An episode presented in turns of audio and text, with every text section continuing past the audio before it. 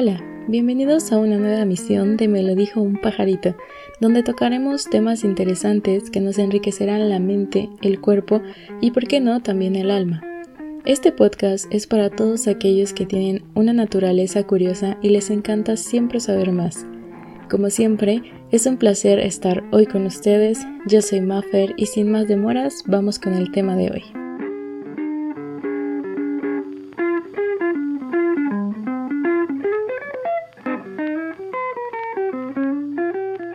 Todos sentimos ansiedad en algún momento de nuestra vida, pero como en todo, cuando algo no está yendo bien, y me refiero a de acuerdo al funcionamiento regular de nuestro sistema nervioso, es ahí donde comienzan los verdaderos problemas. Hoy hablaremos sobre los trastornos de ansiedad, los tipos que hay, qué lo causa, los síntomas y tratamientos que existen para este estado emocional mental, entre otros puntos. Pero antes de comenzar, vamos a definir qué es la ansiedad.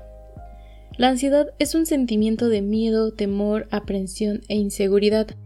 Puede hacer que sudes, te sientas inquieto o tenso e incluso que hasta tengas palpitaciones rápidas. Puede ser una reacción normal al estrés. Por ejemplo, puede sentirse ansioso cuando se enfrenta a un problema difícil en el trabajo, antes de hacer un examen o antes de tomar una decisión importante. Si bien la ansiedad puede ayudar a enfrentar una situación de verdadero riesgo, dando impulsos de energía o ayudando a concentrarse, para las personas con trastorno de ansiedad no es nada de ayuda, porque causa que el miedo se vuelva abrumador. Cuando existe proporcionalidad entre los medios o recursos con los que se cuenta y las exigencias y condiciones del medio a los que ha de hacer frente, la persona tiene la percepción de control sobre los problemas y dificultades, por ende, sobre su conducta. Esto es el comportamiento que regularmente tiene una persona cuando siente ansiedad. En otras palabras, se genera una sensación de miedo y se evalúa la situación que está por enfrentarse. Después, nuestro sistema neurológico busca posibles soluciones y opta por alguna de ellas. Cuando encontramos una salida o solución, nos sentimos en control nuevamente, haciendo que el nivel de ansiedad disminuya o se elimine. Cuando no es así, la persona se siente abrumada y a la deriva o espera de las circunstancias.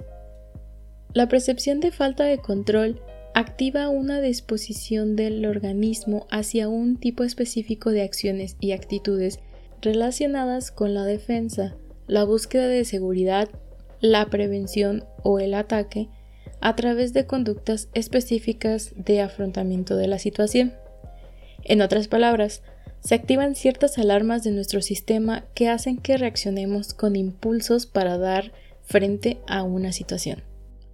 Si las conductas de afrontamiento son efectivas, se restablece de nuevo el control y se vuelve a la normalidad. Si no, es probable que se multipliquen las dificultades y se incremente progresivamente la ansiedad, llevando así a lo que se conoce como un ataque de ansiedad. ¿Qué son los trastornos de ansiedad? Estos son afecciones en las que la ansiedad no desaparece y puede empeorar con el tiempo. Los síntomas pueden inferir en las actividades diarias como el desempeño en el trabajo, la escuela y las relaciones personales. Es un estado emocional mental delicado. Mencionemos los tipos de trastornos de ansiedad. Existen varios tipos, pero yo en este momento les voy a mencionar tres. El trastorno de ansiedad generalizada, que las personas con este trastorno se preocupan por problemas comunes como la salud, el dinero, el trabajo y la familia. Pero sus preocupaciones son excesivas y las tienen casi todos los días durante seis meses al menos.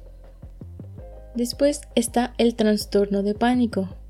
Las personas con trastorno de pánico sufren ataques de pánico, muy redundante, lo sé, pero estos son repentinos y repetitivos momentos de miedo intenso sin haber un peligro aparente. Los ataques se producen rápidamente y pueden durar varios minutos.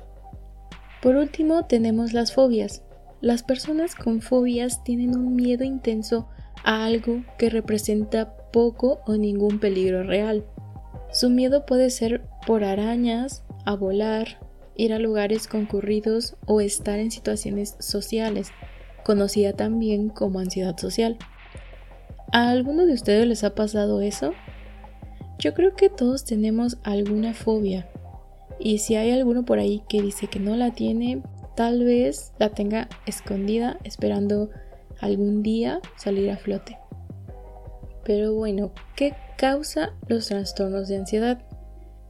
No se conoce la causa exacta que genera la ansiedad, pero hay ciertos factores como la genética, la biología y química del cerebro, el estrés, su entorno, pueden tener algo que ver para que dicha ansiedad surja.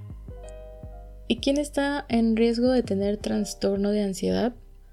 Los factores de riesgo para los diferentes tipos de trastornos de ansiedad pueden variar. Por ejemplo, los trastornos de ansiedad generalizada y las fobias son más comunes en las mujeres, pero la ansiedad social afecta a los hombres y a las mujeres. Esto no quiere decir que sea una regla 100%, simplemente que los doctores se han dado cuenta de que hay cierto mayor número de mujeres con trastornos de ansiedad generalizada y fobias que los hombres. Pero también hay casos de hombres con trastornos de ansiedad de estos tipos. Existen algunos factores de riesgo generales para todos los tipos de trastornos de ansiedad, como son ciertos rasgos de personalidad, como ser tímido o retraído cuando está en situaciones nuevas o conoce nuevas personas, eventos traumáticos en la primera infancia o en la edad adulta, antecedentes de familiares con ansiedad u otros trastornos mentales, algunas enfermedades de salud física como problemas de tiroides o arritmia. Así que como ven, los trastornos de ansiedad son más comunes de lo que parecen. ¿Cuáles son los síntomas de los trastornos de ansiedad?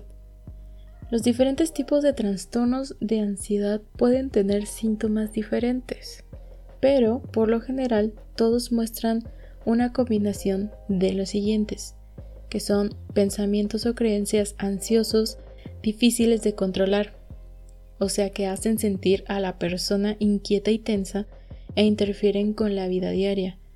No desaparecen y pueden empeorar con el tiempo si no son tratados. Síntomas físicos como latidos cardíacos fuertes o rápidos, dolores y molestias inexplicables, mareos y falta de aire. Cambios en el comportamiento como evitar las actividades cotidianas que se solía hacer. El uso de cafeína, otras sustancias que alteren al sistema nervioso y ciertos medicamentos pueden empeorar sus síntomas. Ahora que ya hemos visto un poco más sobre los trastornos de ansiedad, veamos cómo se diagnostican estos trastornos. Primero se debe de ir al médico y ahí el profesional de la salud preguntará sobre los síntomas e historial médico. También es posible que hagan un examen físico y pruebas de laboratorio para verificar que otro problema de salud no sea la causa de los síntomas. Si no se tiene otro problema de salud, entonces se recibirá una evaluación psicológica. El médico al que se acude primero puede hacerlo o lo pueden transferir con un profesional de salud mental, o sea, a un psicólogo.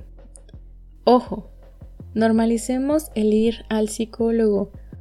Así como cada determinado tiempo necesitamos hacernos un chequeo general físico, también debemos cuidar nuestra salud mental no porque vayamos al psicólogo quiere decir que ya estemos locos o que nos vayan a dar de planta ya un medicamento. No, es importante también cuidarnos nuestra salud mental. Así que no la dejemos a un lado. Ahora, continuando con el tema, cuáles son los tratamientos para los trastornos de ansiedad. Los principales tratamientos que se llevan a cabo son la psicoterapia terapia de conversación y los medicamentos. En ocasiones pueden ser ambos. La terapia cognitiva conductual es un tipo de psicoterapia que a menudo se usa para tratar los trastornos de ansiedad. Enseña diferentes formas de pensar y comportarse puede ayudarle a una persona a cambiar cómo reacciona ante las cosas que le causan miedo y ansiedad. Puede incluir terapia de exposición, la que se enfoca en confrontar sus miedos para que pueda hacer las cosas que ha estado evitando. Para esto les traigo un ejemplo medio chusco. ¿Han visto en una de las películas de Harry Potter que un profesor pone una dinámica para que ellos enfrenten su mayor miedo? Bueno, pues esa es la idea que se tiene con este tratamiento. El otro tratamiento es con medicamentos. Los medicamentos para tratar los trastornos de ansiedad incluyen medicinas contra la ansiedad y ciertos antidepresivos. Algunos tipos de medicamentos pueden funcionar mejor para tipos específicos de trastornos de ansiedad. Se debe comunicar bien con el profesional de la salud para identificar qué tratamiento es más apto para cada caso. Y bueno, esto ha sido todo por el día de hoy. Espero que les haya gustado este tema. Si se han sentido ansiosos estos días, los invito a que tomen un momento para ustedes y realicen alguna meditación, oración o algo que les ayude a recuperar esa paz y serenidad. También quiero decir que si alguien que está escuchando ahorita nota que sus niveles de ansiedad aumentan o tarda en quitarse esa sensación, puede consultar a su médico. Recuerden, la salud es primero. Y bien, no olviden suscribirse a este podcast que cada vez va creciendo más esta comunidad de curiosos. No se olviden de compartirlo con personas que creen que puedan estar interesadas en este tipo de contenido y nos pueden encontrar en YouTube, Spotify, Google Podcast y en Facebook. Abajo de este video les dejo los enlaces. Muchas gracias por su apoyo, nos escuchamos la próxima semana con un nuevo tema. Esto fue Me lo dijo un pajarito. Hasta la próxima.